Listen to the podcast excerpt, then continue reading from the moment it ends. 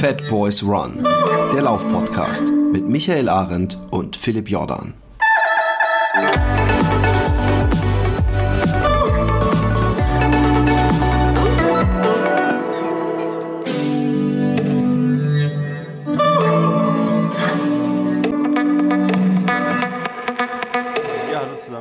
Micha hier und ähm, ja, äh, vorab, bevor die Folge anfängt, eine kleine Ankündigung. Ähm, die Folge ist für einige von euch nicht neu. Das liegt daran, dass die Folge auf einigen Plattformen gut ausgespielt wurde, auf anderen allerdings nur 20 Minuten. Und wir haben es nicht beheben können. Deswegen haben wir uns entschieden, weil das Thema, äh, ja, wie wir finden, sehr wichtig ist und weil wir euch das auf keinen Fall vorenthalten wollen, auch nicht die von euch, die zum Beispiel bei Spotify sind, haben wir gesagt, wir bringen die Folge einfach nochmal raus. Und äh, ja, äh, danach gehen wir in die Sommerpause. Philipp befindet sich bereits schon im Urlaub ja, in den USA. Und ähm, danach machen wir wie gewohnt weiter. Ich wünsche euch jetzt erstmal noch viel Spaß mit der Folge. Und für alle Patreon-Folger äh, von euch, für alle Patreon, gibt es nächste Woche nochmal eine Folge, eine spezielle Patreon-Folge. Und für alle die, die es noch werden wollen, geht einfach auf patreon.com slash fatboysrun und dort könnt ihr für ein Cappuccino im Monat uns unterstützen und äh, wir danken euch dafür sehr. Äh, ansonsten, wie gesagt, viel Spaß mit der Folge und danke auch an unseren heutigen Sponsor. Ja, Athletic Greens und speziell AG1 äh, ist für die, die, ja, es noch nicht gehört haben, was ich mir kaum vorstellen kann, ein natürliches Nahrungsergänzungsmittel aus über 75 Vitaminen, Vitaminen, Mineralien und Spurenstoffen. Und wenn ich sage natürlich, dann heißt das, da sind nur natürliche Inhaltsstoffe enthalten. Also keine künstlich äh, zugeführten Vitamine oder sonst irgendetwas, sondern zum Beispiel klein gemahlenes Gemüse, Obst ja, und auch verschiedene Superfoods und Algen und so weiter. Und das zusammen ergibt dann eine tolle Mischung. Electric Greens beziehungsweise AG1 gibt es jetzt schon in der 52. Version. Die 53. ist gerade in Mache. Das heißt also, es wird ständig weiter erforscht und perfektioniert. Und ähm, dazu trägt auch die Pulverform bei, in der es gereicht wird. Die hat nämlich gezeigt, oder es hat sich nämlich gezeigt, dass die die beste Aufnahmefähigkeit hat. Und so kann Ethic Greens bzw. AG1 ähm, euch helfen, Nährstoffmängel zu vermeiden und alle damit einhergehenden Probleme, ja, wie zum Beispiel verlängerte Regeneration und so weiter und so fort.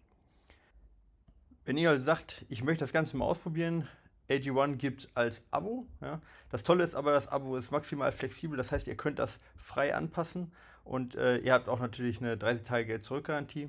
Und wenn ihr über athleticgreens.com slash fatboysrun bestellt, dann bekommt ihr zu eurem Jahresabo auch noch einen Jahresvorrat an Vitamin D dazu in ähm, ja, so kleinen, in kleinen Fläschchen in Tropfen aufgelöst. Auch da wieder die optimale Darreichungs Darreichungsform.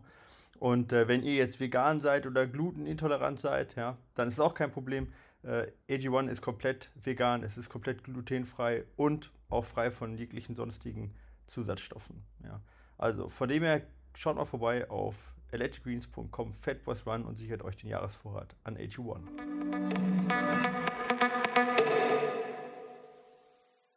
Hallo. Ähm, was genau machst du sonst? Oder äh, stell dich mal vor. Ja, äh, ich bin Tabea. Ich habe jetzt im März mein Sportstudium abgeschlossen und äh, mich während des Studiums schon als Lauftrainerin selbstständig gemacht, aber jetzt dann so richtig, weil mit viel Zeit äh, bin ich in die Selbstständigkeit gestartet und habe als ja, Kernthema meiner Arbeit das Laufen mit dem Menstruationszyklus und für Frauen. Und ja, das geht ganz gut voran, das wird gut angenommen. Ähm, das so zum Beruflichen. Dann mache ich natürlich den Lauf ganzheitlich Podcast, den hast du jetzt angesprochen, mit Tobi zusammen. Und äh, ganz privat bin ich natürlich auch Läuferin, ähm, mittlerweile eher auf den längeren Distanzen zu finden. Ja, und ähm, bin damit so, wie es gerade läuft, sehr happy. Die, du hast die letzten, also du hast jetzt gerade sagtest du dein ähm, Sportstudium abgeschlossen. Äh, musstest du zwei Jahre praktisch pandemiebedingt, äh, wie, wie, wie gestaltet sich das? Ja, genau. Also ich habe großes Glück gehabt, weil äh, das Sportstudium war im Prinzip mein zweiter Anlauf. Also ich habe mit Englisch und Chemie auf Lehramt angefangen und äh, habe dann im achten Semester mich entschieden, also das ist jetzt dann drei Jahre her, dass ja, ich einen großen Fehler mache, wenn ich nicht doch auch Sport studiere und habe dann mein Studium nochmal gewechselt. Also bin beim Lehramt geblieben, aber in Marburg ist das Sportlehramt sehr, sehr nah am Sportbachelor dran, weswegen ich das äh, okay fand. Ähm, und ja, pandemiebedingt war es dann tatsächlich so, dass ich zwei Jahre, also mehr oder weniger komplett online äh, ja, doziert wurde. Natürlich gab es einige Praxisveranstaltungen, die dann auch in Präsenz irgendwann wieder stattfanden, aber gerade fürs Sportstudium war es natürlich hinten raus wirklich sehr, sehr schade, ähm, dass gerade so Turnvertiefung jetzt als Beispiel, Turnen ist jetzt nicht meine Sportart, ich habe es aber unheimlich gerne gemacht, äh, dass man das dann nicht wirklich, wie es davor war, also zum Grundkurs konnte man halt jeden Tag in die Turnhalle turnen, Choreos üben und so weiter. Und äh, zu Pandemiezeiten hatte man dann einmal die Woche 90 Minuten mit seiner Gruppe, wo man üben durfte an den Geräten. Entsprechend sind dann auch die Noten ausgefallen, weil man natürlich die Möglichkeiten nicht so hatte. Ja, das war, war schade, aber trotz allem nötig und auch einigermaßen gut gelöst. Also ich, ich fände fänd vor allem tragisch auch dieses ganze ja, Studentenleben. Äh, also die letzten zwei Jahre habt ihr euch dann ja gar nicht gesehen. Das ist ja super kacke. Ja, also es war, war wirklich schlimm. Also mir hat es vor allem leid getan für die Leute, die ja dann wirklich erst angefangen haben. Also wie gesagt, ich habe ja nach sechs Semestern war ich ja dann auch fertig mit dem Studium, weil ich wirklich das alles sehr schnell machen konnte, weil ich mein zweites Fach ja schon fertig hatte. Normalerweise sind es neun Semester. Aber das heißt, ich war natürlich in einem Jahrgang mit Leuten, ähm, die im zweiten oder dritten Semester dann schon Corona-Semester hatten.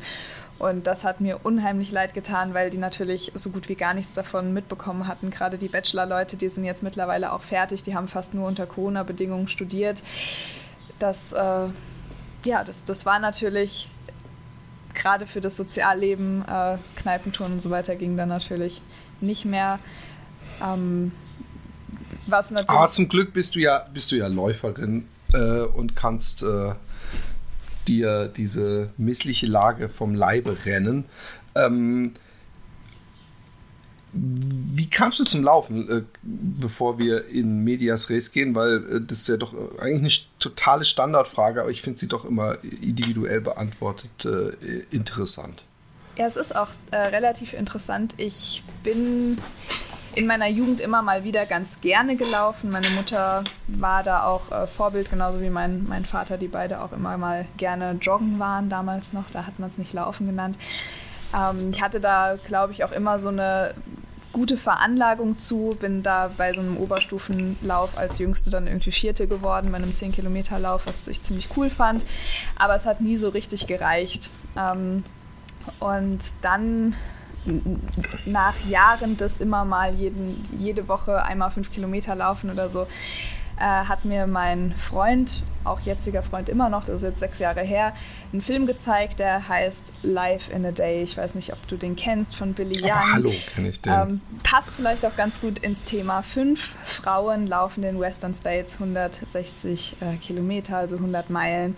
Und ähm, man selbst wird da mitgenommen auf den Weg. Und das war dann irgendwie auch der Start meines Wegs, weil ich das wirklich gesehen habe und dachte, boah, cool, man kann 100 Meilen rennen, man kann auch einen Marathon rennen, ist ja total verrückt. Ich glaube, das probiere ich jetzt mal. Und das war wirklich wie ankommen. Also als hätte ich dann endlich auch meinen Sport gefunden, meine Passion gefunden. Ähm, bin dann relativ schnell, weil ich ja immer mal gelaufen bin, auch relativ schnell einen äh, Halbmarathon gelaufen. Ähm, auch in unter zwei Stunden, wo dann einige schon waren, so war es, nach so ein paar Monaten unter zwei Stunden, voll gut. Ähm, darum ging es mir am Anfang auch, aber gar nicht so wirklich. Ich war dann immer am Überlegen, will ich überhaupt Wettkämpfe laufen? Äh, bin dann auch natürlich mal einen Marathon gelaufen und als ich dann so richtig im Wettkampffieber auch reinkam, das war dann so 2019, ähm, da habe ich dann auch gemerkt, cool, ich bin gar nicht mal so schlecht in dem, was ich mache. Ich habe da jetzt auch wirklich Lust mal zu gucken, was auch so geht. Ähm, ja, dann kam eben Corona. Also war, war dann auch ein bisschen challenging, habe dann aber auch gesagt, gut, ähm, eigentlich ist ja Ultra mein, mein großes Ziel, also was soll's, ich kann jetzt eh keine Wettkämpfe laufen und schnell laufe ich nicht im Training. Ähm, und habe dann angefangen, mir so meine eigenen Projekte zu suchen, wie wahrscheinlich ganz, ganz, ganz viele. Ähm, interessanterweise das größte Projekt, was ich vorhatte, das jährt sich jetzt ähm, zum ersten Mal, nämlich vor einem Jahr habe ich dann den Edersee umrundet. Ähm, das sind dann also in meinem Fall waren es 67 Kilometer, sollten 62 Kilometer sein. Ich bin sehr gut im Verlaufen. Das äh, wurde dann alles etwas länger. Und das war ein äh, Filmprojekt. Also Tobi wollte das unbedingt filmen. Und äh, da habe ich mir heute Morgen tatsächlich das Video zu nochmal angeguckt und dachte mir so krass, das ist jetzt erst ein Jahr her, aber irgendwie auch schon ein Jahr her. Ähm, ja, und ich würde mal sagen, den Western States ganz fest im Blick, steigere ich meine Distanzen und hoffe, dass ich da jetzt dann irgendwann, also ich habe mir selber das Ziel gesetzt, dass ich ab 30 meinen, ähm, meinen Namen immer wieder in die Lostrommel reinwerfen werde und dann auch bereit sein möchte, wenn ich eine Zusage bekomme. Das äh, finde ich sehr äh, äh, sympathisch. Ähm, also bei mir wird es mit dem Western States, glaube ich, nichts mehr, aber der Western States beziehungsweise ähm, Unbreakable, der geistige Vorläufer zu äh, Live in a Day, oder eigentlich zu allen Ultrafilmen war bei mir der Auslöser, äh, dass ich unbedingt auch lange Distanzen laufen wollte. Ich weiß nicht, Unbreakable kennst du? Den habe ich auch gesehen, ja, aber das muss auch in dieser Phase gewesen sein, wo ich dann alles gebingewatcht habe, was es zu dem ja, Thema ja. gibt. Äh, ja. Super cool. Ähm, und du möchtest also den Western States laufen. Ich, äh, ist es so dein großes Bucketlistenziel? Das ist das riesengroße Bucketlistenziel, wo ich danach hoffentlich dann auch immer noch Lust habe zu laufen, aber davon gehe ich aus. Aber ähm, wenn es sonst nichts gibt, was ich noch laufen kann, den will ich auf jeden Fall noch laufen. Das äh, finde ich sehr schön. Ich habe so oft äh, ähm, haben wir hier gute Läufer und Läuferinnen äh, zu Gast und äh, äh, alle wollen sie immer ein UTMB laufen als größtes Ziel. Und ich finde den Western States einfach, ich weiß, der UTMB ist, ist, ist äh, hoch, höher besetzt, äh, weltmäßig, also international und äh, ist auch steiler. Und aber ich, ich, für mich hat der Western States auf jeden Fall diese spezielle Note, diese legendäre. Und wie kamst du dann dazu, einen Podcast zu können? Wenn ich mich nicht täusche, war der Tobi mal hier in, in, in Holland bei einem Fat Boys Run Hörertreffen und wenn ich mich nicht total, ich möchte nichts verwechseln, wurde ihm das Auto aufgebrochen hier. Die Story kenne ich jetzt nicht, aber ich habe ihm natürlich äh, freudestrahlend erzählt, so hey Tobi, ich bin im Fat Boys Run Podcast ähm, und da hat er mir das auch erzählt, dass er äh, schon mal bei euch in Holland war und äh, meinte so, na, ob sie sich daran noch erinnern, aber Here we go. Natürlich erinnere ich mich dran. Ich habe äh, sein Gesicht sofort erkannt. Ich hoffe, er fühlt sich nicht gedisst, dass ich dich eingeladen habe.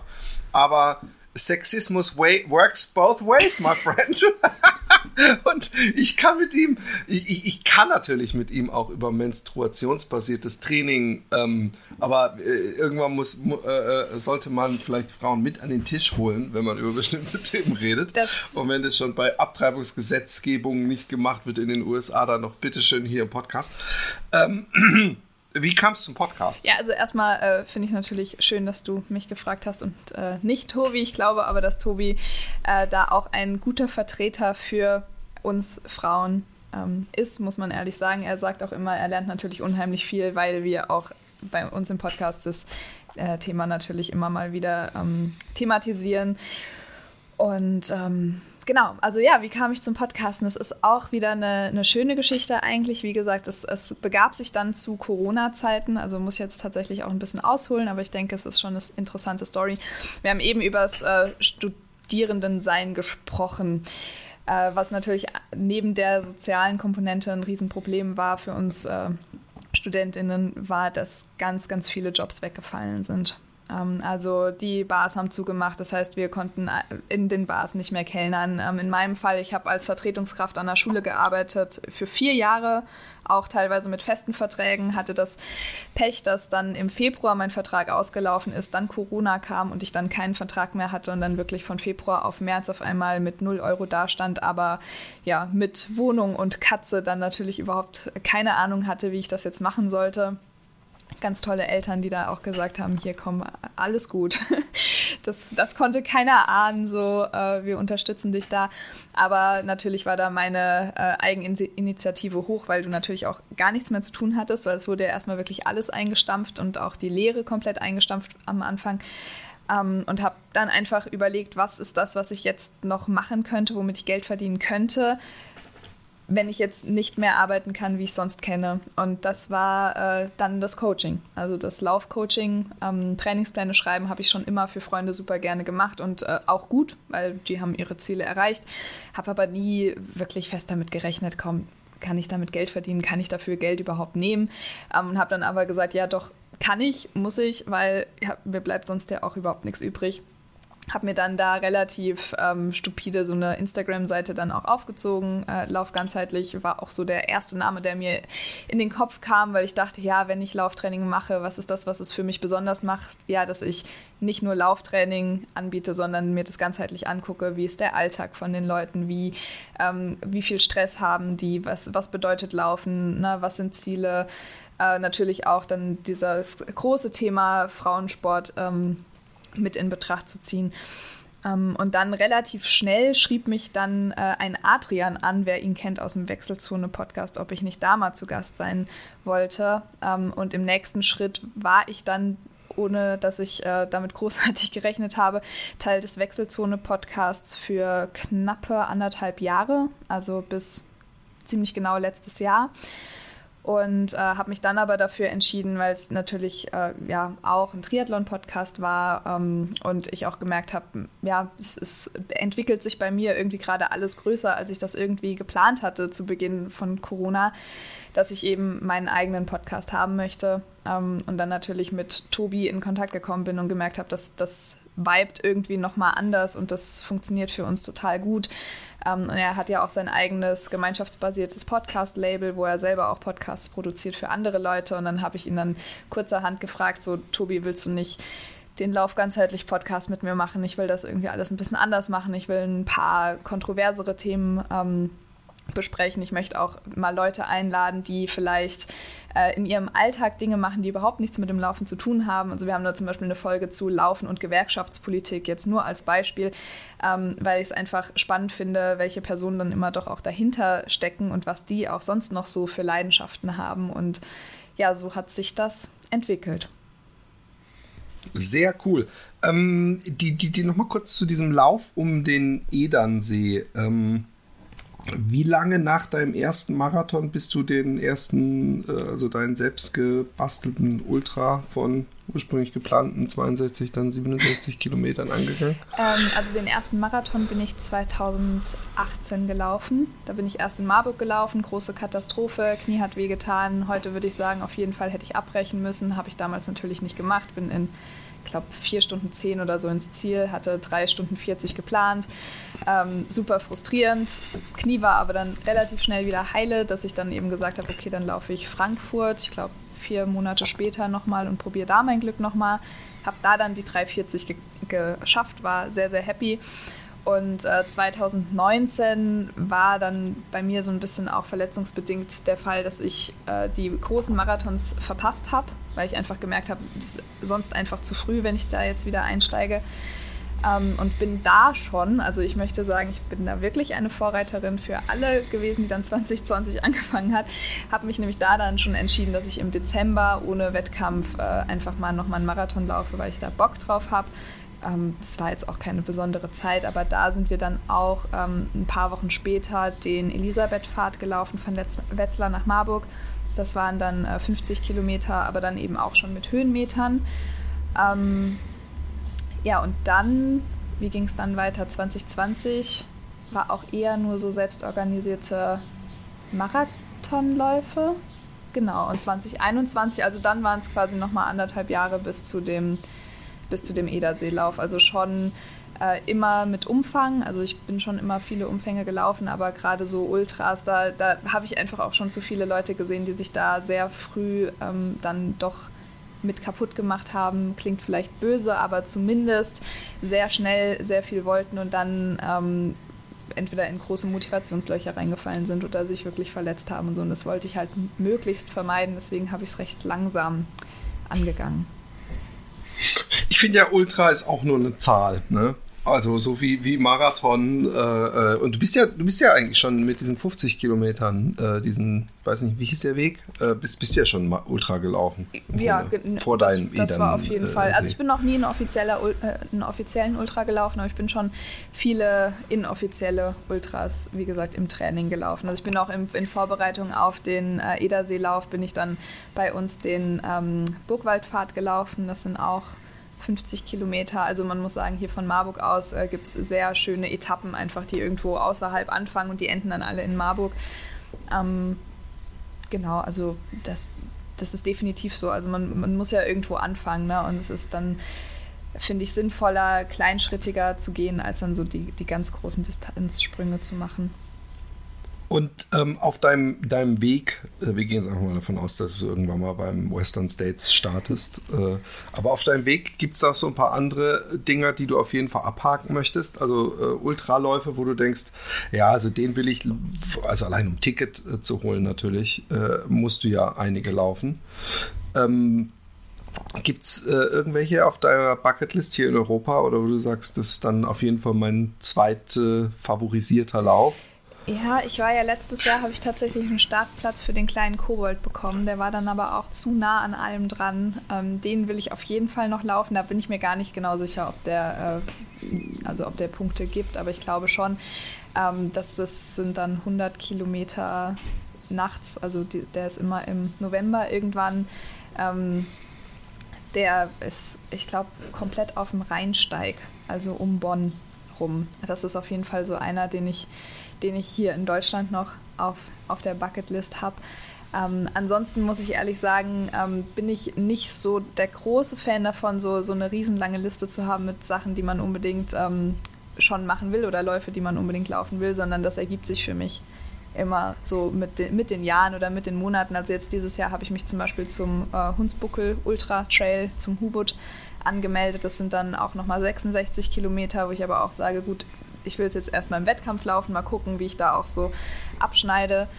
Ähm, und ja, ich, ich bin nicht der Meinung, dass man so den riesen Plan haben muss, um seine Ziele zu erreichen. Also das, das ergibt sich dann sowieso immer. Also das ist so das, was ich in, in den letzten Jahren gelernt habe. Es, es wird sich ergeben und wenn ich sag mal, es sind jetzt vielleicht auch eh noch so zwei Jahre, bis ich überhaupt darüber nachdenke, wie werde ich mich jetzt qualifizieren für den Western States.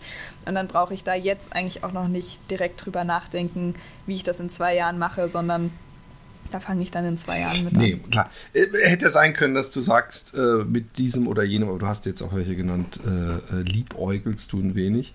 Ähm, hast du denn, äh, um das Thema abzuschließen, äh, distanzmäßig irgendwie dir so ein, äh, ich meine jetzt Plan klingt jetzt nicht so, ich meine jetzt nicht, dass du da irgendwie am Kühlschrank so ein Ding, sondern dass man im Kopf halt drüber nachdenkt, oh, jetzt als nächstes 80 und dann 100 oder äh, gibt ja auch Leute, die direkt von 60 auf 160 gehen. Ja, das wäre mir zu krass.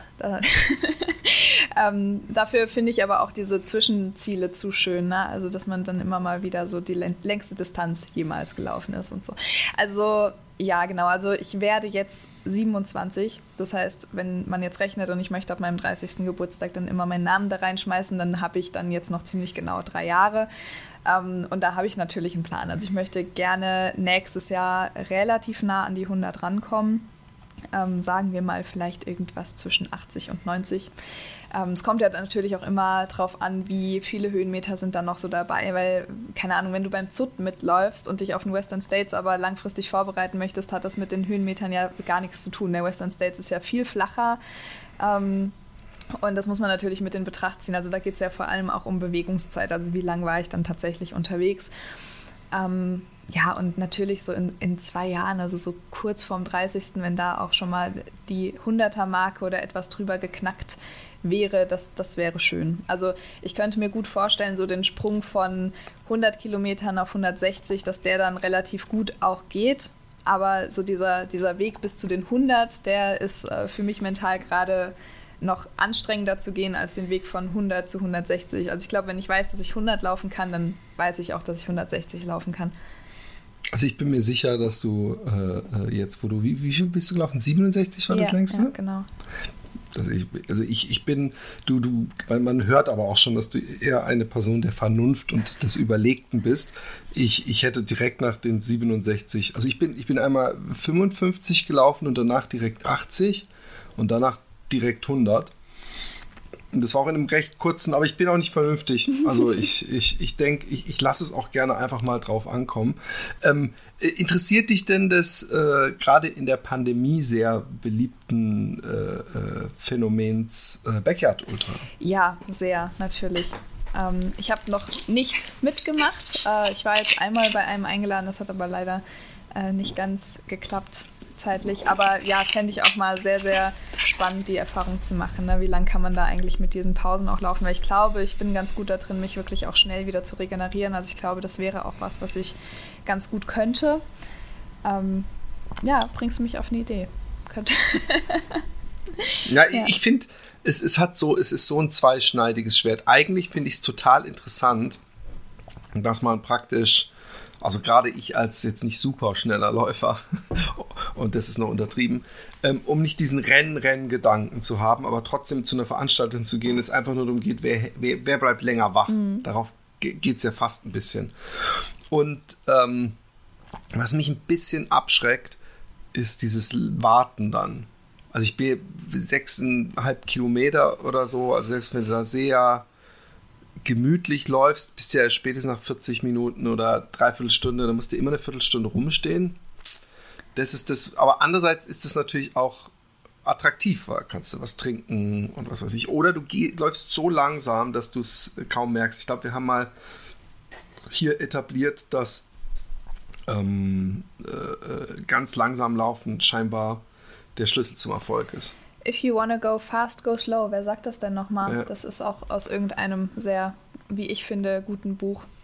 Ja, ja. ja. Aber es ist halt, man denkt, ey, wenn ich, wenn ich, ich kann ja auch so Mittel, ich kann ja so ein gemütliches, so was man so als Zehnerrunde läuft, was ist, wo man mit, sich mit Freund, Freundin unterhält, äh, äh, laufen. Und dann habe ich ja immer noch ordentlich Pause. Aber es ist scheinbar ratsam, fast schon zu wandern und, und so wenig wie möglich Pause sich das, zu lassen. Um ja, das kann ich, das, das, würde ich wahrscheinlich auch so raten. Aber da, also vielleicht kommen wir da jetzt auch dem Thema näher, weil ich finde Backyards ja vor allem auch deswegen so spannend, weil es da jetzt auch immer wieder Frauen gibt, die in der Gesamtwertung gewinnen.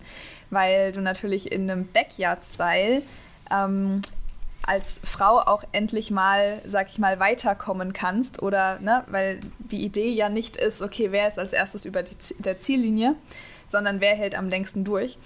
Und äh, ja, da finden wir immer mal wieder Frauen, die da auch, äh, ja, die mhm. Gesamtwertung. Auch, obwohl man dazu sagen muss, dass äh, im Falle von Courtney Dowater, alle Ehre, die ihr zu, zuteil kommt, sie letztes Jahr gepriesen wurde in Amerika, als hätte sie es gewonnen. Dabei hat ein Europäer wesentlich länger durchgehalten.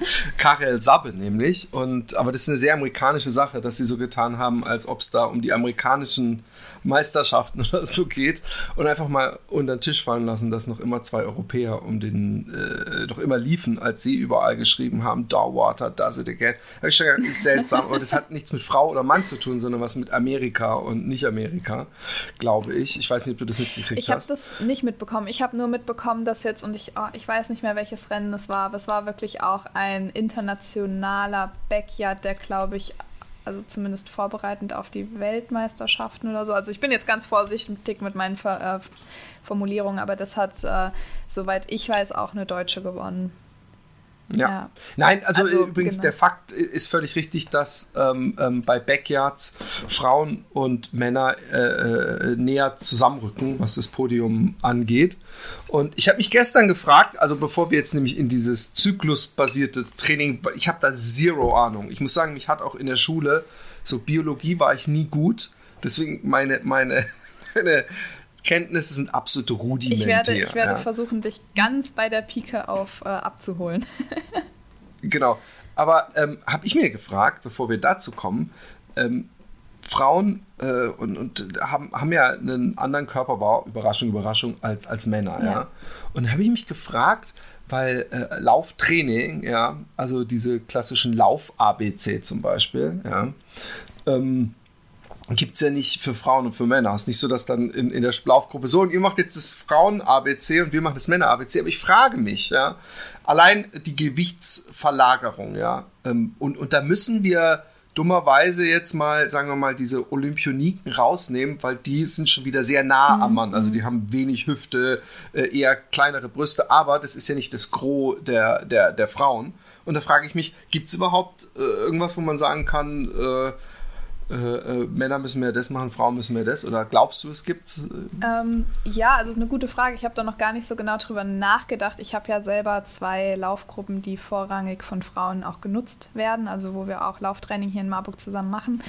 Ähm, und es ist schon so, dass du im Laufstil natürlich erkennst, läuft da ein Mann oder läuft da eine Frau von der Physiologie her. Ähm, da hast du völlig recht. Ausnahmen bestätigen die Se Selbstverständlich, klar. Und äh, auch wenn ich hier von Mann und Frau äh, rede, denkt euch gerne auch immer das, das Sternchen dazu. Also es geht hier auch nicht darum, irgendwie äh, Randgruppen auszuschließen, aber jetzt, wenn wir wirklich vom Körperlichen her mal drauf schauen.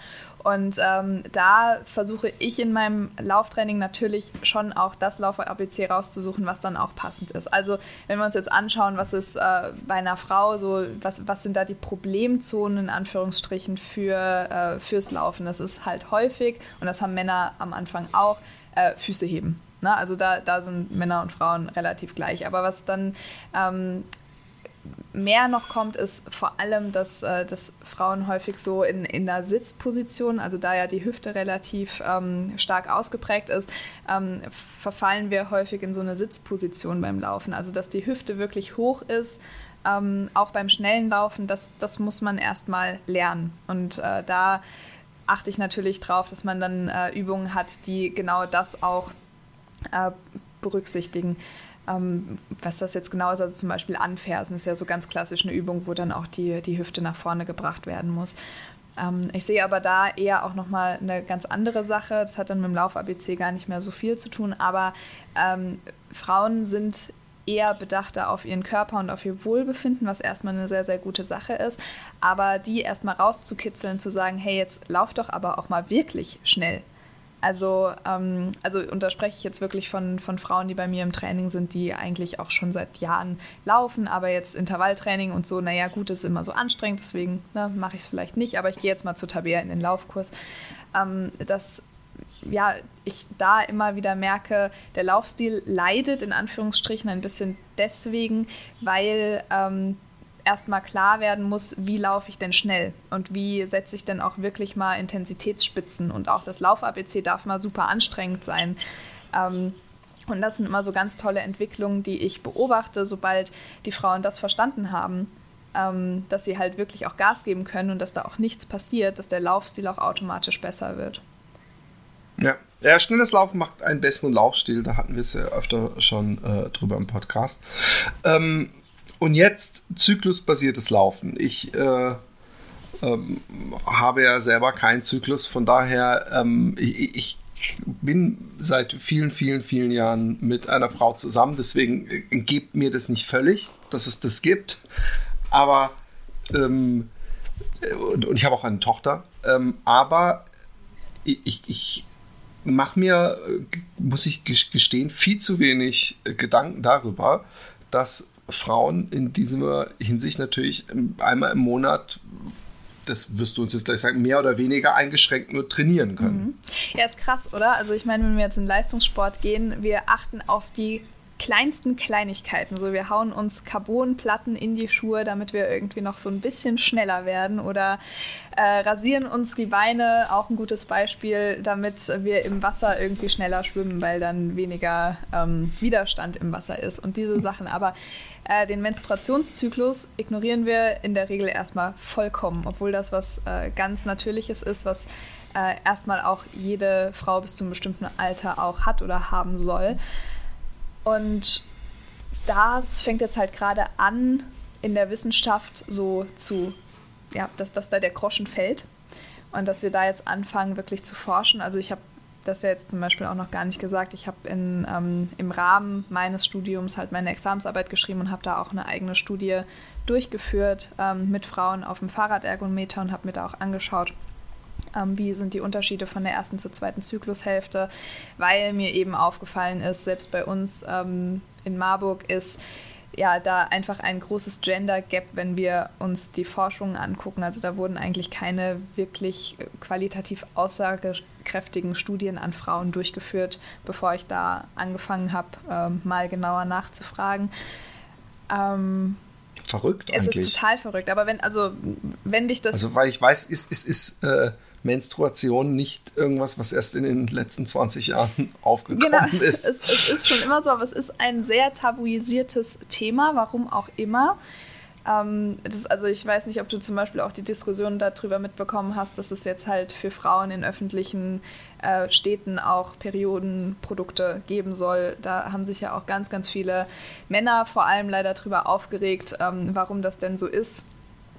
Sollte zum Beispiel vom Standard her auch ähnlich sein wie äh, Klopapier ne? oder Wasser, was man da trinkt. Ja. Das ist halt was, was ganz Natürliches, was ganz Normales. Es ist nichts, was irgendwie eklig ist. Es ist äh, aber trotzdem gesellschaftlich relativ verschrien und ich kann es mir auch nur so erklären, dass die ähm, also dass es deswegen auch so schleppend vorangeht in der Forschung. Also wir haben in der Forschung können wir sagen, so ungefähr 6 Prozent der ähm, Studien, also da nehme ich jetzt mal Medikamentenstudien raus, da sind wir, das ist ein bisschen mehr, ähm, aber ungefähr 6 Prozent der Studien so im äh, sportwissenschaftlichen, medizinischen Bereich, die an Frauen überhaupt durchgeführt werden, was schon extrem wenig ist. Und da reden wir dann nur über die weibliche Physiologie. Ähm, und von diesen 6 Prozent, wie viele da wirklich Menstruierende sind, das ist ja nochmal eine ganz andere Sache, ähm, weil nicht jede Frau hat ihren Menstruationszyklus und auch das wird äh, häufig so unter den Tisch fallen gelassen, dass das eigentlich auch ein ganz, ganz großes Problem, vor allem auch im Leistungssport ist. Ähm, also das hatten, wir hatten, meines Erachtens hatten wir hierzu mal eine Podcast-Folge oder haben zumindest gesprochen, dass nämlich bei, bei äh, äh, irgendjemand hat dazu, hier meine ich, äh, dass wenn man so Top-Athleten überhaupt keinen Zyklus mehr haben, also nicht mehr menstruieren und dass das natürlich auch ein Problem ist.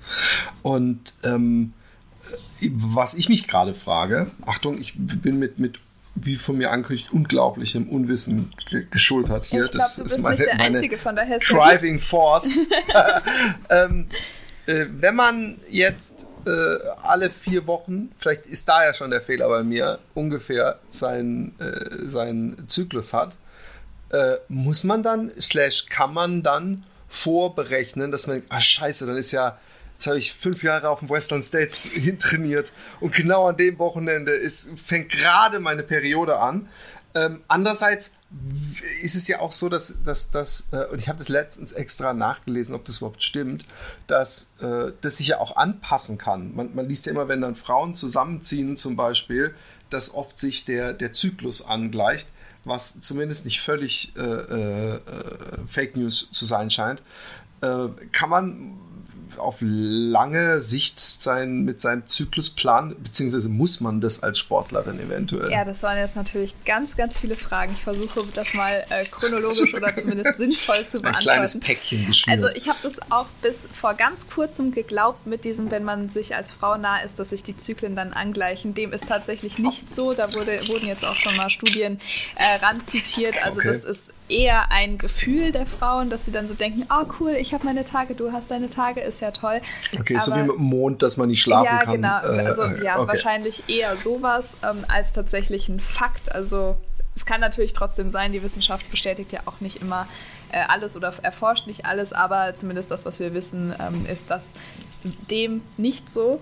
Ähm, und ja, wir müssen, und ich sage jetzt ganz bewusst, müssen lernen, mit unserem Zyklus zu planen, denn alle Alternativen, die wir haben, sind meiner Meinung nach einfach nicht tragbar.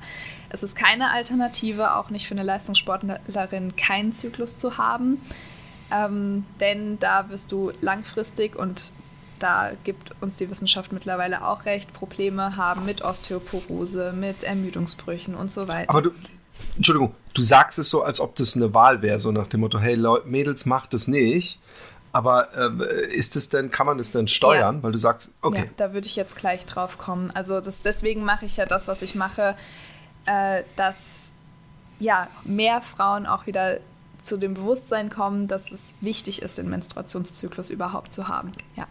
Äh, genau, also das ist das eine. Das andere, ja, wir müssen auch damit unsere Wettkämpfe planen. Und da ist auch nochmal ein ganz wichtiger Punkt, ähm, für den ich auch stehe, dass eine Menstruation oder ein Menstruationszyklus, also der Zyklus ist ja, beschreibt ja alle, also die ganze Zeit. Du fängst an mit deiner Periode, dann hast du deinen Eisprung, dann kommt irgendwann wieder die Periode, jetzt so ganz ähm, salopp gesagt, und das kann auch alles zwischen drei und fünf Wochen sein äh, und ist komplett normal. Ähm, so ein Menstruationszyklus ist beschwerdefrei. Wenn er nicht beschwerdefrei ist, dann ist irgendwas in deiner Umwelt, in deinem Training, in deinem Stresslevel verkehrt. Beschwerdefrei in, also wenn, wenn äh, Menschen, die äh, mir nahestehen, sagen, oh, ich habe äh, Unterleibskrämpfe oder so, dann ist es nicht, ist da irgendwas falsch, meinst du? Also ich bin hier jetzt wirklich ganz vorsichtig mit der Formulierung, aber ja. Das bedeutet aber nicht, dass man der Person die Schmerzen absprechen sollte. Also Schmerzen sind real, ich kenne sie. Es ist ganz, ganz schlimm, wenn du da mhm. wirklich ähm, betroffen bist und halt wirklich denkst, du kannst vor Schmerzen eigentlich nicht aufstehen, du kannst nicht arbeiten, du liegst nur im Bett, du bist die ganze Zeit müde, du kannst eigentlich den ganzen Tag nur schlafen.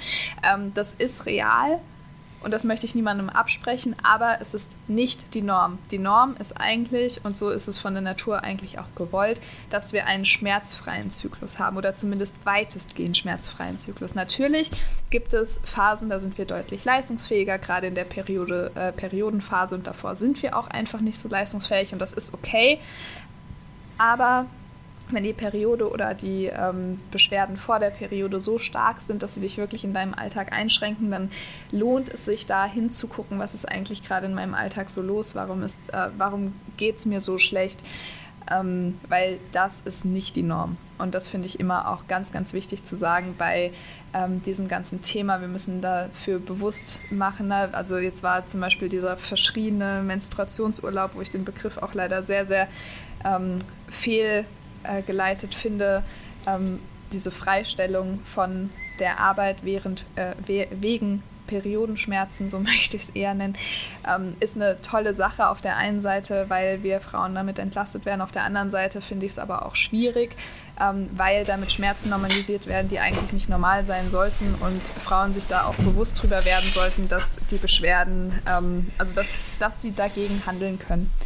Und dann. Meine, meine Frau hat sich übrigens äh, interessanterweise, als es hieß, dass es irgendwo, ich glaube, was die Nachrichten bei uns ge ge geholt hat, war, dass irgendein Land standardmäßig eine Woche Urlaub für genau, Frauen Spanien hält. Und hat meine Frau gesagt, come on. Aber meine Frau managt eine Kindertagesstätte, also sehr viel Arbeitnehmerin, die hat gedacht, oh no, die kommen dann alle eine Woche, eine Woche nicht. Und sie fand es eine völlig unsinnige Regel. Sie findet find nämlich, was wir momentan haben, dass es ja völlig ausreichend ist, dass wenn es einem nicht gut geht, dass man drei Tage zu Hause nicht kommen muss, aber nicht Standard. Das fand sie in ihren Augen völlig übertrieben. Und ich kann natürlich überhaupt nichts zu sagen, weil ich es nicht einschätzen kann, äh, äh, wie geregelt es ist. Nochmal kurz zu diesem, weil wegen diesem planbar, ja.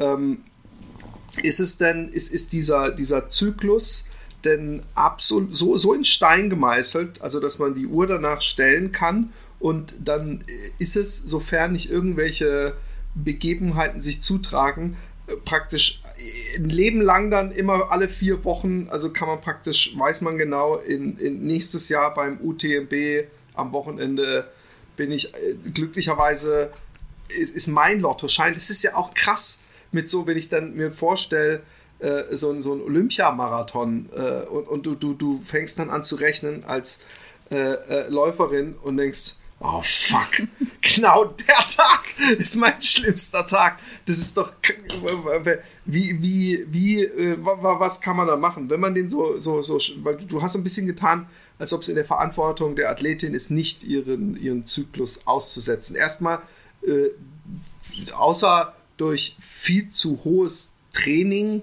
äh, äh, kann man das denn anderweitig überhaupt forcieren? Ähm, ja, es waren jetzt auch wieder ganz viele Fragen, ja, aber also ich bin, ich, du kriegst immer einen Blumenstrauß voller ja, Fragen. Ja, ich suche mir einfach aus, was ich davon jetzt beantworten möchte. Aber genau. dieser, äh, dieses, nur weil, weil ich das wichtig finde, ähm, nochmal kurz zu dem Menstruationsurlaub, was du jetzt eben meintest. Das ist, war ja ein spanisches Gesetz, was verabschiedet mhm. wurde. Ist ganz wichtig zu sagen, weil die keine Regelung für solche Fälle haben. Wir in Deutschland haben ja diese Regelung mit ja. den drei äh, Tagen und danach kann man sich ja auch krank schreiben lassen. Will ich nochmal, also ganz wichtig zu sagen, ähm, es ist eine gute Sache in Spanien, in Deutschland brauchen wir es eigentlich nicht unbedingt. Nee. Ich fand es einfach sehr interessant, weil dadurch natürlich eine Diskussion nach oben kam, die auch äh, schon wahrscheinlich vor 30 Jahren hätte geführt werden müssen, nämlich ähm, ist es okay, wenn eine Frau wegen Schmerzen zu Hause bleibt, weil das ist ja die ganze Frage, die dahinter stand. Jetzt aber äh, zum Zyklus. Also erstmal hast du gefragt, ist, es, äh, ist der Zyklus immer so alle vier Wochen? Nein, der Zyklus ist bei den wenigsten Frauen genau vier Wochen lang. Also man spricht ja von den 28 Tagen, das wäre so die Norm. Ähm, das ist bei den wenigsten so. Also eine gesunde Periode oder ein gesunder Zyklus kann zwischen 21 und 35 Tagen, egal wie lang sein, ja, solange er einigermaßen regelmäßig ist. Und dann gibt es da ein Event im Zyklus, das ist halt viel, viel wichtiger als ähm, die Periode selbst. Die Periode ist das, was wir sehen. Deswegen denken wir häufig so, das ist das Wichtige. Ja? Also wenn ich meine Tage nicht kriege, ach du Scheiße, bin ich schwanger, erstmal einen Schwangerschaftstest machen. Dabei ist die Periode nur das Produkt, was resultiert aus einem Eisprung und ein, aus einer unbefruchteten Zelle. Eizelle. So. Und der Eisprung ist eigentlich das, was wichtig ist in äh, unserem Zyklus. Bedeutet, ähm, unser Ei springt. Und ab dem Zeitpunkt des Eisprungs, da können wir ganz genau sagen, okay, jetzt noch so 12 bis maximal 16 Tage, aber meistens ziemlich genau 14 Tage danach kommt meine Periode. Und das ist. Äh, äh, kriegt man das mit als Frau, wenn das Ei springt? Das kannst du mitkriegen, genau. Du kannst da zum Beispiel relativ okay. einfach ähm, deine Basaltemperatur messen, also sprich deine Aufwachtemperatur am Morgen. Die kannst du mit einem Basalthermometer messen, kannst du die aufschreiben. Und sobald die Temperatur nach oben geht, war dein Eisprung da, weil dann verändert sich hormonell bei dir ganz viel. Du hast in der ersten Zyklushälfte vorrangig das Östrogen, das kennt man noch, das ist so das Frauenhormon irgendwie. Äh, das ist in der ersten Zyklushälfte äh, vorrangig, dann sinkt das leicht ab und durch den Eisprung äh, wird das Progesteron entwickelt. Das Progesteron ist das zweite wichtige weibliche Hormon und das sorgt eben dafür, dass halt einerseits die Zelle, wenn sie denn befruchtet ist, auch wirklich äh, es schön mummelig hat, sag ich mal, dass man äh, ein bisschen ja, regenerativer unterwegs ist und so. Also man hat da auch wirklich ganz tolle Vorteile von den Hormonen, aber da kann ich später nochmal was zu sagen.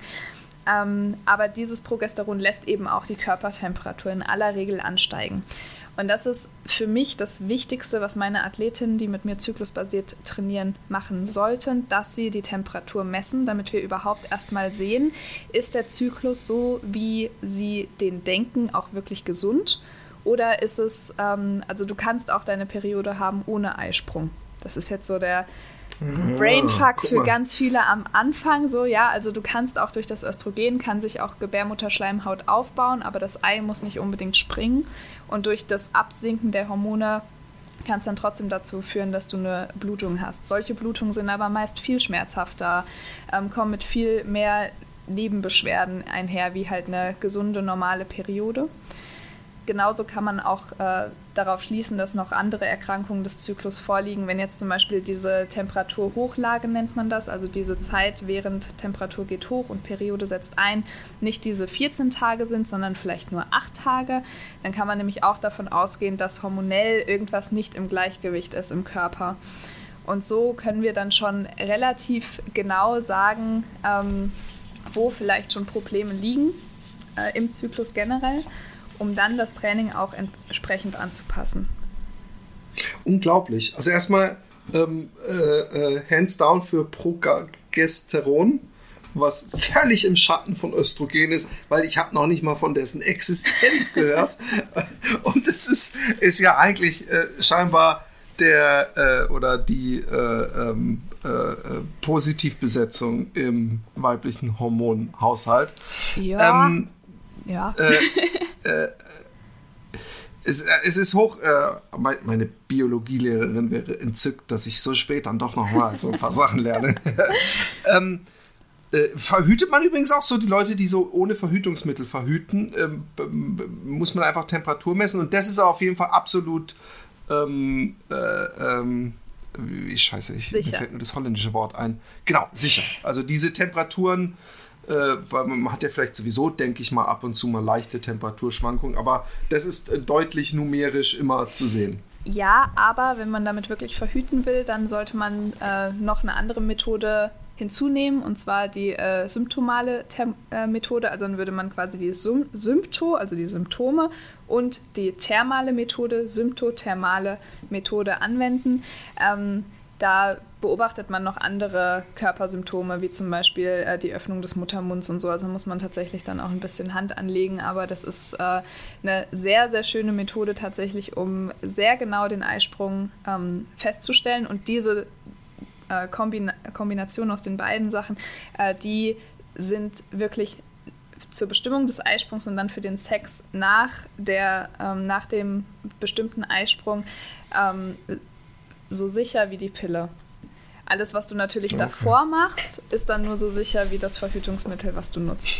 Aber zumindest okay. der Zeitraum danach, ähm, man, man denkt immer so, ja, ach du Scheiße, ne, ich, ich bin für immer fruchtbar und ich muss richtig krass aufpassen. Das ist so das, was man in der Schule lernt.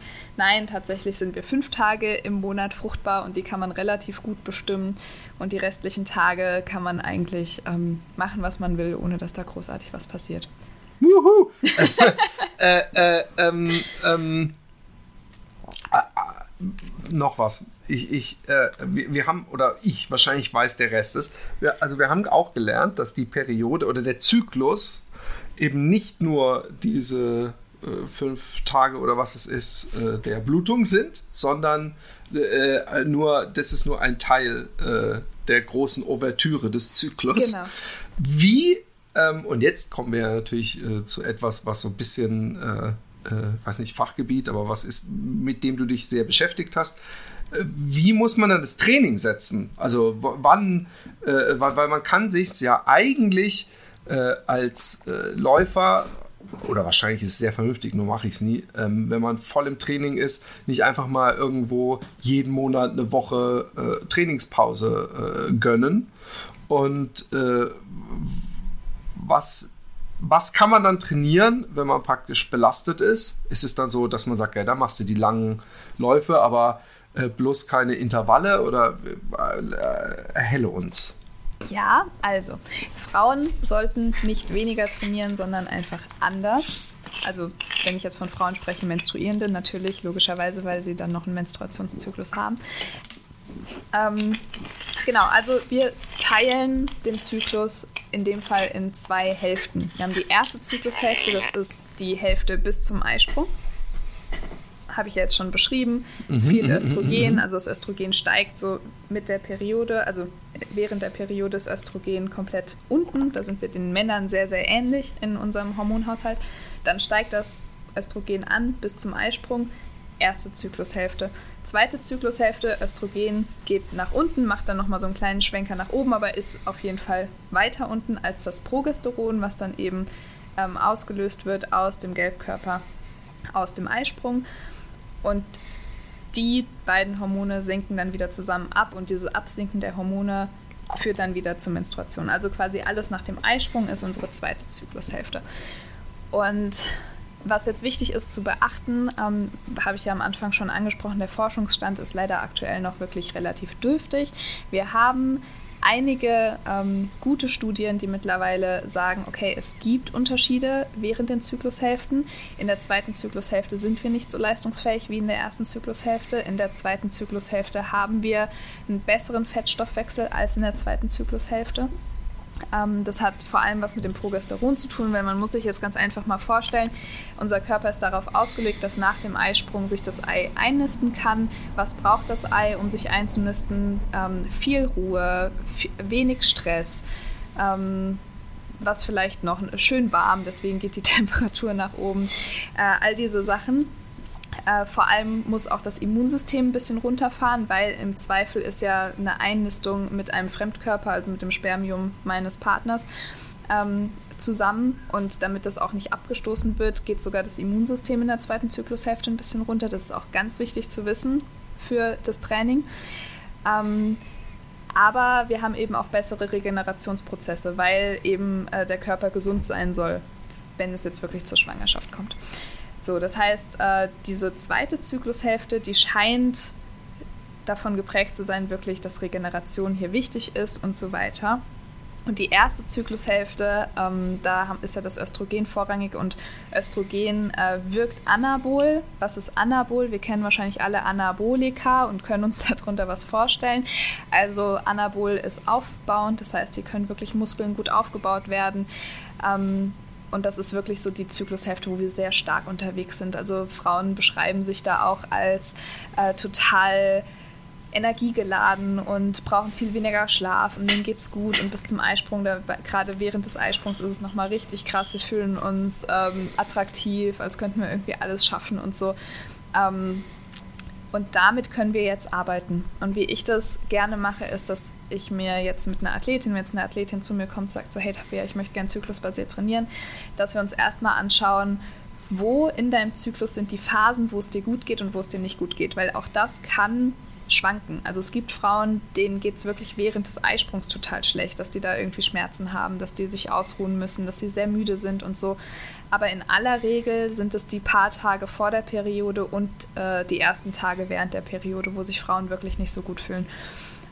Und jetzt gehen wir einmal in die Trainingswissenschaft. Was ist aus trainingswissenschaftlicher Sicht sinnvoll? Es ist sinnvoll, drei Wochen zu belasten und eine Woche zu entlasten. So, und danach können wir jetzt den Zyklus, oder also das können wir mit dem Zyklus sehr gut aufbauen. Wenn wir nämlich sagen, alles klar, wir wissen jetzt die Tage, wo es dir nicht so gut geht, dann machen wir eine Entlastungswoche. Muss ja gar nicht kein Laufen sein. Heißt, nee, ja, nee, nur, heißt ja nur, alles klar, wenn äh, die Periode am zweiten Tag am schlimmsten ist, dann ist da natürlich der Ruhetag, weil alles andere bring, macht ja überhaupt keinen Sinn. Ähm, und ansonsten mache ich lockere Läufe, mache vielleicht so ein paar Intensitätsspitzen, aber auch nicht äh, nichts Dramatisches, nichts Gravierendes. Und danach baue ich langsam auf, weil dann kommt ja das Östrogen auch wieder rein. Das heißt, wir haben diese wunderschöne Wirkung von ich bin stark, mir geht's gut. Das heißt, ich kann hier mit noch relativ wenig Umfang relativ viel Intensität machen. Ne? Man spricht ja immer so von einer 20-80-Verteilung, dass das so wohl das Optimale sein soll mit Hit und Lit. Also da können wir die 20 Prozent auch wirklich mal ausnutzen ähm, können wirklich auch mal harte Intervalle machen, kurze Intervalle. Äh, das kann da wirklich richtig gut umgesetzt werden auch. Also dann kommt das Training auch an. Wohingegen in der zweiten Zyklushälfte wir auch das Problem zum Beispiel haben, dass die Bänder ein bisschen lockerer werden, logischerweise, weil auch wieder die Gebärmutter will sich ja eventuell ausbreiten, wissen wir jetzt noch nicht. Ähm, das heißt, da ist es gar nicht so sinnvoll, wirklich so kurze Sachen zu machen. Das heißt, hier können wir natürlich auch Intervalle machen, aber die sollten einfach etwas länger sein oder vielleicht auch deutlich länger. Wir können Tempoläufe trotz allem noch machen, weil das finde ich auch ganz wichtig zu sagen. Wir sind ja Gott sei Dank alle keine 400 Meter Sprinterinnen, sondern die meisten haben ja irgendwie so das Ziel 10 Kilometer oder Halbmarathon, Marathon, irgendwie sowas. Und egal in welcher Zyklusphase, du kannst schon auch Tempohärte generieren. Ne? Du kannst schon auch äh, Tempo machen und Tempoläufe ähm, einbauen in dein Training. Was halt wichtig ist, ist, dass du weißt, dass du in der zweiten Zyklushälfte halt auch nicht mehr so ähm, viel leisten kannst eventuell. Das heißt, was, wenn du vielleicht vorher die fünf Kilometer in einer Vierer-Pace gelaufen bist, im, in deinem Tempotraining, dann kann es sein, dass es jetzt vielleicht nur eine 4.10 oder eine 4.15 ist. Dann ist das aber. Das wäre übrigens eine, eine, eine, generelle Frage, Entschuldigung, ähm, äh, inwieweit das messbar ist. Also, dass wenn ich jetzt meine Planung mache, meine Jahresplanung und ich sehe, ach scheiße, ich laufe jetzt aber trotzdem in Western States mit, ähm, obwohl ich da in meiner ungünstigsten Zykluszeit bin. Ähm, ähm, wie, was, was heißt das? Äh, kann man es ungefähr beziffern, wie krass weniger leistungsfähig oder man weniger an sein Limit gehen kann? Äh, nee, das kann man nicht beziffern. Also wie gesagt, das kommt eben, also erstens sind wir da von der Forschung noch überhaupt nicht so weit. Also da gibt es, wie gesagt, jetzt so ein paar Studien, die sagen, okay, also die Leistungsfähigkeit nimmt ab in der zweiten Zyklushälfte. Aber äh, ich bin der Meinung, dass du auch in der zweiten Zyklushälfte natürlich Leistung bringen kannst, aber du musst eben nicht. Also wenn dein, mhm. wenn dein Wettkampf in die zweite Zyklushälfte fällt, dann werde ich jetzt nicht sagen, hey, aber pass auf, du bist in der zweiten Zyklushälfte und mach mal ein bisschen langsamer, sondern dann äh, kannst du dann natürlich auch trotzdem Vollgas geben. Nur im Training ist es eben nicht so hundertprozentig ja, sinnvoll. Ja, ja, okay. Also da geht es drum. Ähm, was ja in der zweiten Zyklushälfte zum Beispiel auch sehr wichtig ist, wir haben ähm, eine schlechtere Thermoregulation, weil halt die Temperatur ein bisschen nach oben geht. Bedeutet, wenn wir das wissen, ist das super sinnvoll, weil wenn ich jetzt einen Marathon in der zweiten Zyklushälfte laufe oder den Western States in der zweiten Zyklushälfte laufe, dann gucke ich halt viel mehr danach, trinke ich genug na, und erinnere ja. mich auch immer mehr daran, okay, ich, ich muss trinken oder ich muss meinen Körper von außen irgendwie runterkühlen, weil der kann das alleine nicht so gut wie in der ersten Zyklushälfte. Ähm, das ist eben auch eine Bewusstmachung der Umstände, mit denen wir so ähm, arbeiten müssen. Und deswegen finde ich es eben ganz wichtig, wir können als TrainerInnen oder auch als SportlerInnen, wir können das nicht ignorieren, weil wenn wir es ignorieren, dann schmälern wir unsere Leistungen im Zweifel. Weil es bedeutet ja nicht, dass wir jetzt irgendwie ähm, ganz uns nur noch mit Samt, Samthandschuhen anfassen dürfen oder nicht mehr wirklich intensiv trainieren dürfen oder keine Wettkämpfe mehr in bestimmten Phasen laufen können. Also doch klar, auf jeden Fall und bitte macht das. Aber mit Sinn und Verstand, was dann eben auch bedeutet, wenn ich weiß, in welcher Phase ich mich befinde, dann kann ich mich auch besser um meinen Körper kümmern. Ergo, mir geht es auch besser im Wettkampf und ich kann dann im Wettkampf in der zweiten Zyklushälfte vielleicht auch sogar noch mehr rausholen, als ich es gekonnt hätte, wenn ich gar nicht gewusst hätte, dass ich in der zweiten Zyklushälfte bin. Nun, nun, unterhalten sich Frauen ja nicht unbedingt vor mir oder generell vor Männern oder vielleicht auch untereinander nicht die ganze Zeit über ihren Zyklus.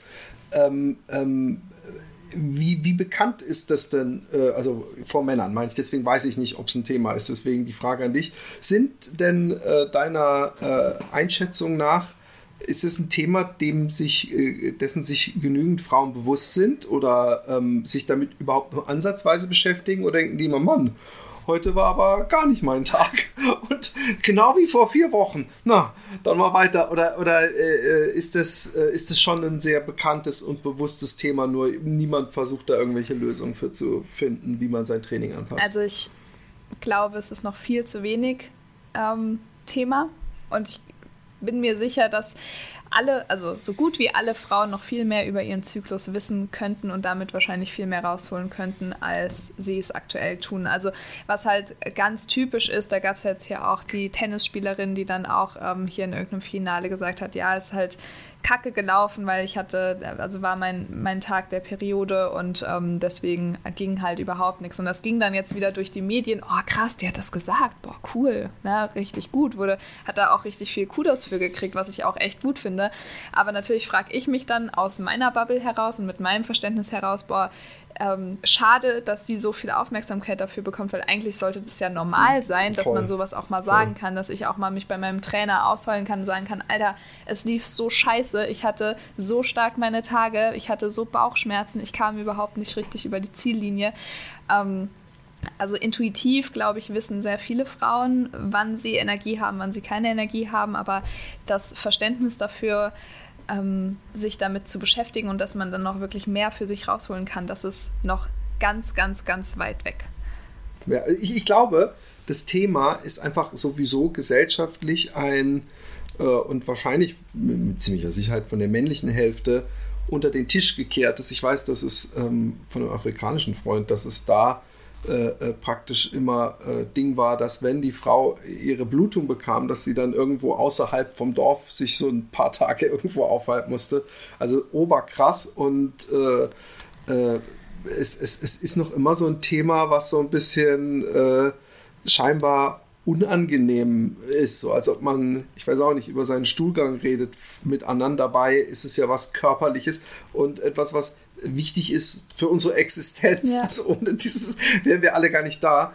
Und es ist schon komisch, dass äh, sowas eine Schlagzeile wert ist oder wahrscheinlich immer noch äh, komisch betrachtet wird und man im Grunde auch als, also ich, ich kannte immer nur ich kannte immer nur diese beiden Binden, wo dann einer so blaue Flüssigkeit draufgekippt yeah. hat aus der Werbung. And that's it. Also es ist immer noch äh, äh, so, so ein Thema, was, was, was mit Samthandschuhen angefasst wird. Äh, seltsam, wenn es so viel Einfluss auf, auf das Leben einer doch nicht unerheblich großen Bevölkerungs Ja, der Hälfte, ne?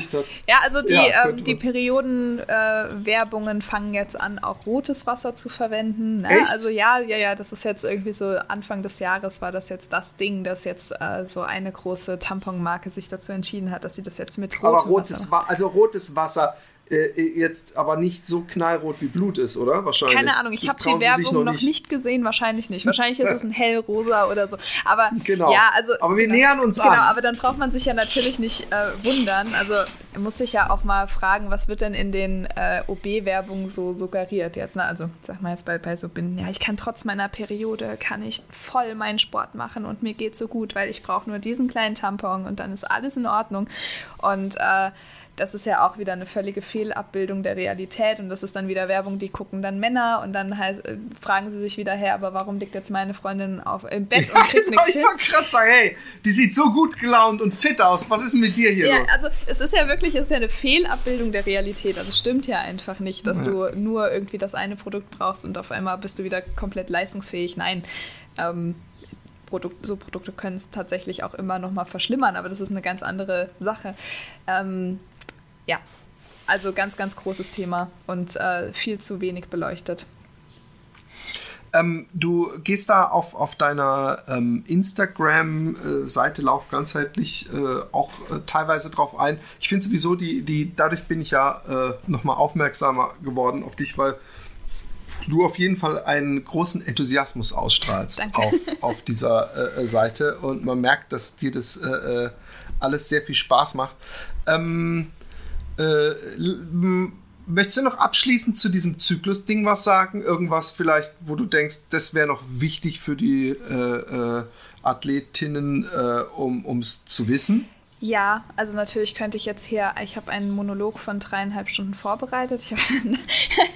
Also wir wollen natürlich auch noch genügend lassen, dass die Leute A, deinen Podcast hören oder euren Podcast hören und äh, äh, deine Instagram-Seite oder überhaupt deine Plattform, die wir nachher alle noch nennen werden, äh, aufsuchen. Also du musst natürlich jetzt nicht komplett dein Feuer verschießen. Ja, ja, ich habe dich jetzt aber- geschockt. Na, nee, nee, also genau so Äh. eine Sache habe ich jetzt eben auch noch gedacht, das müsste jetzt eigentlich noch rein, ist nochmal dieser ganze große Punkt Ernährung, Nahrungsaufnahme und so weiter.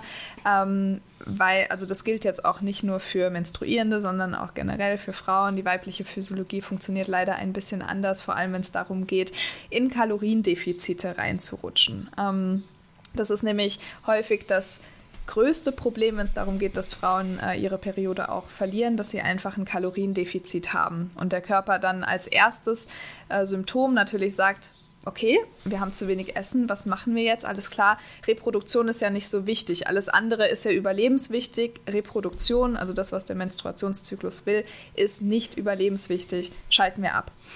Ähm, wenn ich dann eine Frau frage, die ihre Menstruation nicht hat, so, isst du denn genug, kriege ich halt häufig die Antwort, ähm, ja, weil, also ich habe jetzt nicht abgenommen. So, und das ist ein ganz, ganz fataler Fehler, ein fataler Trugschluss, ähm, was auch wieder davon kommt, dass viele Diäten und so weiter auch wieder nur für den Mann getestet wurden, nicht für die Frau, dass äh, Männer sehr häufig, wenn sie halt zu wenig Essen ähm, haben in ihrem System, also ein Kaloriendefizit, dass sie dann sehr athletisch werden, sehr sportlich, was einfach evolutionär noch daher kommt, dass sie ja dann jagen gehen mussten oder sammeln gehen mussten. Ähm, und natürlich mit weniger Körpergewicht dann auch schneller unterwegs waren. Bei Frauen passiert genau das Gegenteil, weil bei Frauen sollte natürlich die Reproduktion so lange aufrechterhalten werden wie irgendwie möglich. Das heißt, wenn wir ein Kaloriendefizit haben, dann äh, sammelt sich das Fett so schön um, unser, um unsere Hüften und eigentlich da, wo wir es überhaupt nicht haben wollen. Ähm, und wir merken es nicht unbedingt direkt in der Kalorien, äh, in, in, der, in der Gewichtsreduktion, obwohl wir eigentlich in einem Kaloriendefizit sind. Ähm, und ich glaube, dass das einen Großteil der Probleme ausmacht, weil wir immer vom Denken her so sind, dass wir denken, ah, ich darf nicht zu viel und äh, ich habe ja jetzt heute schon und hm, Nein, ist nicht so. Es ist gerade für Sportlerinnen so wichtig, wirklich auf ihre Ernährung äh, zu achten, auch auf ihren Körper zu hören, wenn der Körper Hunger hat, auch wirklich dann kohlenhydratreich, proteinreich zu essen und nicht einfach nur irgendwie so ähm, mal was zwischen die Zähne. Was nämlich hier auch noch interessant ist, zweite Zyklushälfte, höheres Progesteron. Wir haben in dieser Zyklushälfte pro Tag einen höheren Kalorienumsatz von 200 Kilokalorien. Das heißt, jeden Tag brauchen wir eigentlich so ungefähr einen Schokoriegel mehr nach dem Eisprung als vor dem Eisprung. Und das endet dann häufig darin, dass äh, Frauen dann kurz vor ihrer Periode irgendwie mit Chips, einer Tafel Schokolade und der Cola, also ich übertreibe jetzt, aber auf dem Sofa liegen und sich das halt reinfahren, weil sie dann so einen krassen Hunger haben, dass sie es überhaupt nicht mehr ähm, kontrollieren können so richtig. Ähm, woher kommt das? Ja, weil der Körper dann vorher zehn Tage in einem Kaloriendefizit war von 200 Kalorien pro Tag, zehn Tage, also vielleicht 1000, sind das dann 1000 Kalorien? 2000, siehst du ja, danke. 2000 Kilokalorien, das sind dann auch schon mal wirklich, das, da kommt einiges zusammen. Sehr gute Mahlzeit, Ne? Genau. ja. Sie merken es nicht, weil sie nehmen ja nicht ab. Weil der Körper geht ja in eine andere, an einen anderen Stromsparmodus. Der Körper sendet Stresshormone aus ähm, und das kann dann auch in sehr starken Menstruationsbeschwerden oder Zyklusbeschwerden enden, weil sie ihren Körper stressen, obwohl sie es gar nicht müssten wenn sie es wissen würden, dass sie da einfach mehr brauchen und dass es okay ist, halt wirklich dann auch mal einen Teller mehr zu essen abends, wenn sie sich danach fühlen, wenn sie irgendwie noch Appetit haben. Und das wäre wahrscheinlich so mein erster Tipp, wenn jetzt eine Frau sagt, hier, du sagst jetzt irgendwie, ich also Menstruationsbeschwerden sind nicht normal, aber was soll ich denn machen? Dann würde ich, bevor man aufs Training guckt, erstmal auf die Ernährung gucken und dann mal sagen, okay, dann isst doch jetzt mal konsequent irgendwie 200, 300 Kalorien mehr am Tag. Du wirst nicht zunehmen, weil du machst Sport. Wahrscheinlich, möglicherweise wirst du sogar abnehmen, weil du deinem Körper endlich das gibst, was er braucht und er eben dann auch diese Fettreserven loswerden kann, die er vielleicht noch irgendwo hat. Super.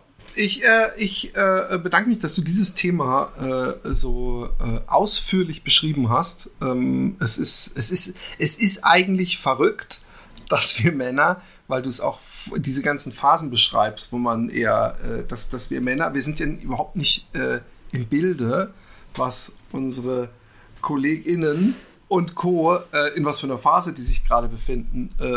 ich meine, dass wir eine durchgehend äh, eine, auf einem Level die ganze Zeit sind. Und ähm, ähm, was aber nicht, äh, ja, äh, weiß ich nicht. Aber äh, äh, es ist trotzdem verrückt. Ähm, noch so ganz, äh, äh, noch mal kurz zurück zu Tabea, der Läuferin. Ähm, du hast äh, Live in a Day äh, als, als großer Moment und, und, übrigens ein wahnsinnig toller Film. Wir haben den auch schon hier besprochen und ich habe ihn mir auch schon äh, mehrfach angeguckt und äh, ähm, ähm, alles, was Western States mäßig ist, liebe ich. Ich meine, du hast wahrscheinlich Found und 49 hast du auch gesehen, ja. ne? Ja, ist auch so ein, so ein finde ich, so ein neuer, äh, der so ein bisschen raussticht. Ähm, aber wie sieht es mit Laufbüchern aus? Welche Laufbücher haben dich denn äh, äh, besonders mitgenommen? Da gibt es doch sicher auch irgendwie ein, ein, jeder hat doch mindestens eins, was er ganz besonders nah am Herzen hält. Ähm, ja, es ist gar nicht konkret ein Laufbuch äh, von Rich Roll Finding Ultra. Ah, das ja, ist ja ein Triathlon ja. eher, aber ich finde, er ist halt auch mit seiner Mentalität sehr nah so an der Läuferschaft dran, finde ich, was er da erzählt und äh, wie die Zeit für ihn war. Das war auch so das erste Buch, äh, was, was ich gelesen habe über, über das. Hatten wir hier zu Gast übrigens, den guten Rich Roll. Rich. Ehrlich? Ja. Ja. Warum weiß ich das denn? Krass, okay, herzlichen Glückwunsch dafür. Ist aber auch schon sehr lange her. Sehr, sehr, sehr, sehr lange her. Aber das Buch habe ich auch gelesen und es hat auch bei mir viel äh, losgetreten. Ja. Und wir hatten auch Josh LeJohnny hier, das ist auch so ein Schützling von ihm, ich weiß nicht, ob du den kennst, ähm, der durch vegane Ernährung unglaublich, äh, also unglaublich viel abgenommen hat. Äh, Amerikaner, also dann kann man sich vorstellen, schwer, typischer schwerer Amerikaner mhm. war er und ist jetzt äh, ripped, wie man sagt. Also, äh, äh, liebe Leute, bevor ihr denkt, ähm, ähm, äh, der Lauf ganzheitlich Podcast äh, sei nur was für Läuferinnen, nein, er ist was für alle LäuferInnen. Äh, äh, also ihr dreht euch ja natürlich nicht nur über dieses Thema, sondern ihr seid eigentlich, seid eigentlich ein normaler Laufpodcast. Ja, sagen, ja ne? genau. Wir sind ein ganz normaler Laufpodcast. Wir haben äh, ganz unterschiedliche Themen. Natürlich jetzt einfach, weil ich auch einige Kontakte knüpfe in der Szene, sag ich mal. Also jetzt zum Beispiel hatten wir jetzt neulich die ähm, Steffi Platt äh, da. Ich weiß nicht, vielleicht kennt man die auch, war auch schon eine sehr erfolgreich reiche Läuferin, äh, hat mit Gesa Krause schon einige Wettkämpfe gemacht, hat sich dann aber irgendwann gegen äh, die, den Leistungssport äh, entschieden und hat jetzt auch ihren ersten Frauenlaufverein gegründet, den sie zyklusbasiert trainiert. Die Interview, oh, wow. äh, interview ich da vor vier Wochen, glaube ich, ungefähr. Also klar, die Themen kommen immer mal wieder auch im Podcast, aber wir haben, also wir, wir haben alles. Wir haben schon über Körperbilder im Laufen gesprochen. Wir haben, wie gesagt, über die Gewerkschaftspolitik äh, gesprochen. Wir haben eine Ultraläuferin, äh, die mit drei Kindern und als Ärztin äh, den Transalpin dann äh, mittlerweile gelaufen ist. Damals war es dann äh, ihr Projekt. Also wirklich alles querbeet kann man sich da anhören. Ähm. Super. Ähm, wo findet man äh, dich und euch? Also auf Spotify und jeder anderen äh, Plattform natürlich den Podcast sehr gerne. Lauf ganzheitlich Lauf, nochmal. Lauf ganzheitlich, der Podcast, so heißt er, genau. Und ansonsten natürlich am allerbesten über Lauf ganzheitlich bei Instagram. Da bin ich auch mit Abstand am aktivsten ähm, zu allem anderen. Ich habe natürlich auch noch eine Website, laufganzheitlich.com die seit neuestem einen Online-Shop beinhaltet, für wen das interessant sein könnte, weil dort habe ich zum Beispiel auch nochmal zwei Seminaraufzeichnungen, ähm, die man da erwerben kann, äh, wo ich genau nochmal zu dem Thema Zyklustraining und Hormone ähm, ganz, ganz viel, ganz im Detail ähm, bespreche, wo ich auch wirklich nochmal Trainingsanleitungen gebe, was man jetzt machen kann, wenn man keinen Eisprung hat oder starke PMS oder was auch immer hat. Ähm, in dem anderen Seminar spreche ich dann zum Beispiel über meine Forschung, die ich selber durchgeführt habe, über die aktuelle Forschungslage. Also äh, ja, und da gibt es sogar auch Trainingspläne zu kaufen. Also der Shop ist vielleicht auch interessant. Ähm, da kommen jetzt auch noch mal ein paar Online-Kurse demnächst, äh, eher so auch für LaufeinsteigerInnen, aber auch für alle anderen, denke ich, ähm,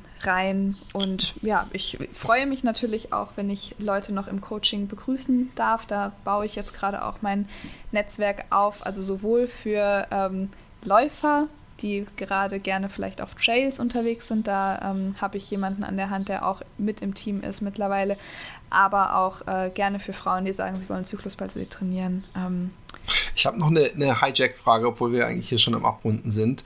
Ähm, Gels und ähm, ähm, äh, äh, Supplemente äh, sind ja auch nicht jetzt äh, geschlechtlich getrennt. Gibt es denn irgendwas, äh, wo du jetzt durch deine Forschung, sag ich mal, äh, drauf gestoßen bist, wo man denkt, ja, bei Frauen wird doch viel schneller das und das abgebaut im Körper.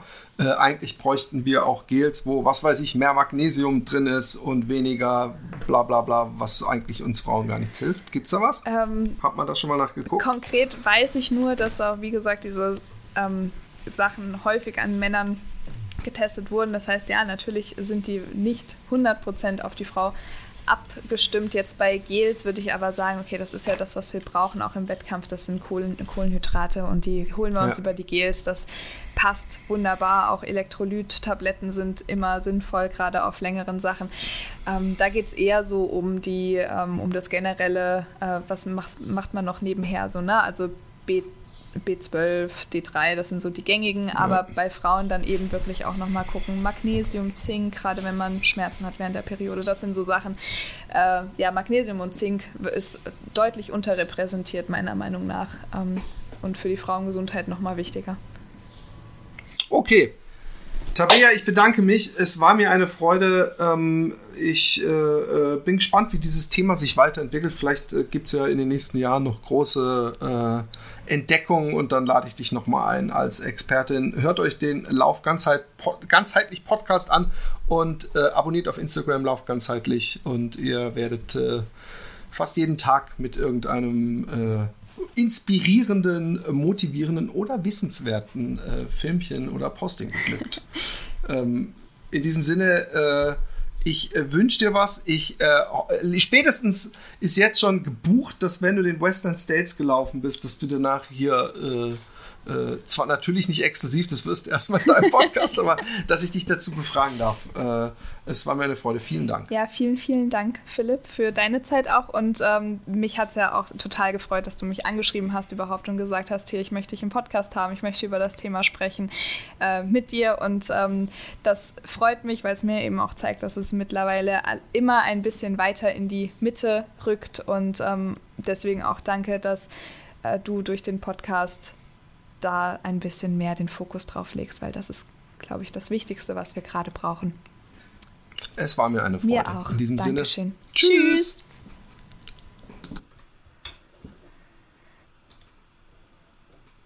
bisschen weiter in die Mitte rückt und ähm, deswegen auch danke, dass äh, du durch den Podcast da ein bisschen mehr den Fokus drauf legst, weil das ist, glaube ich, das Wichtigste, was wir gerade brauchen. Es war mir eine Freude. Mir auch. In diesem Dankeschön. Sinne. Tschüss.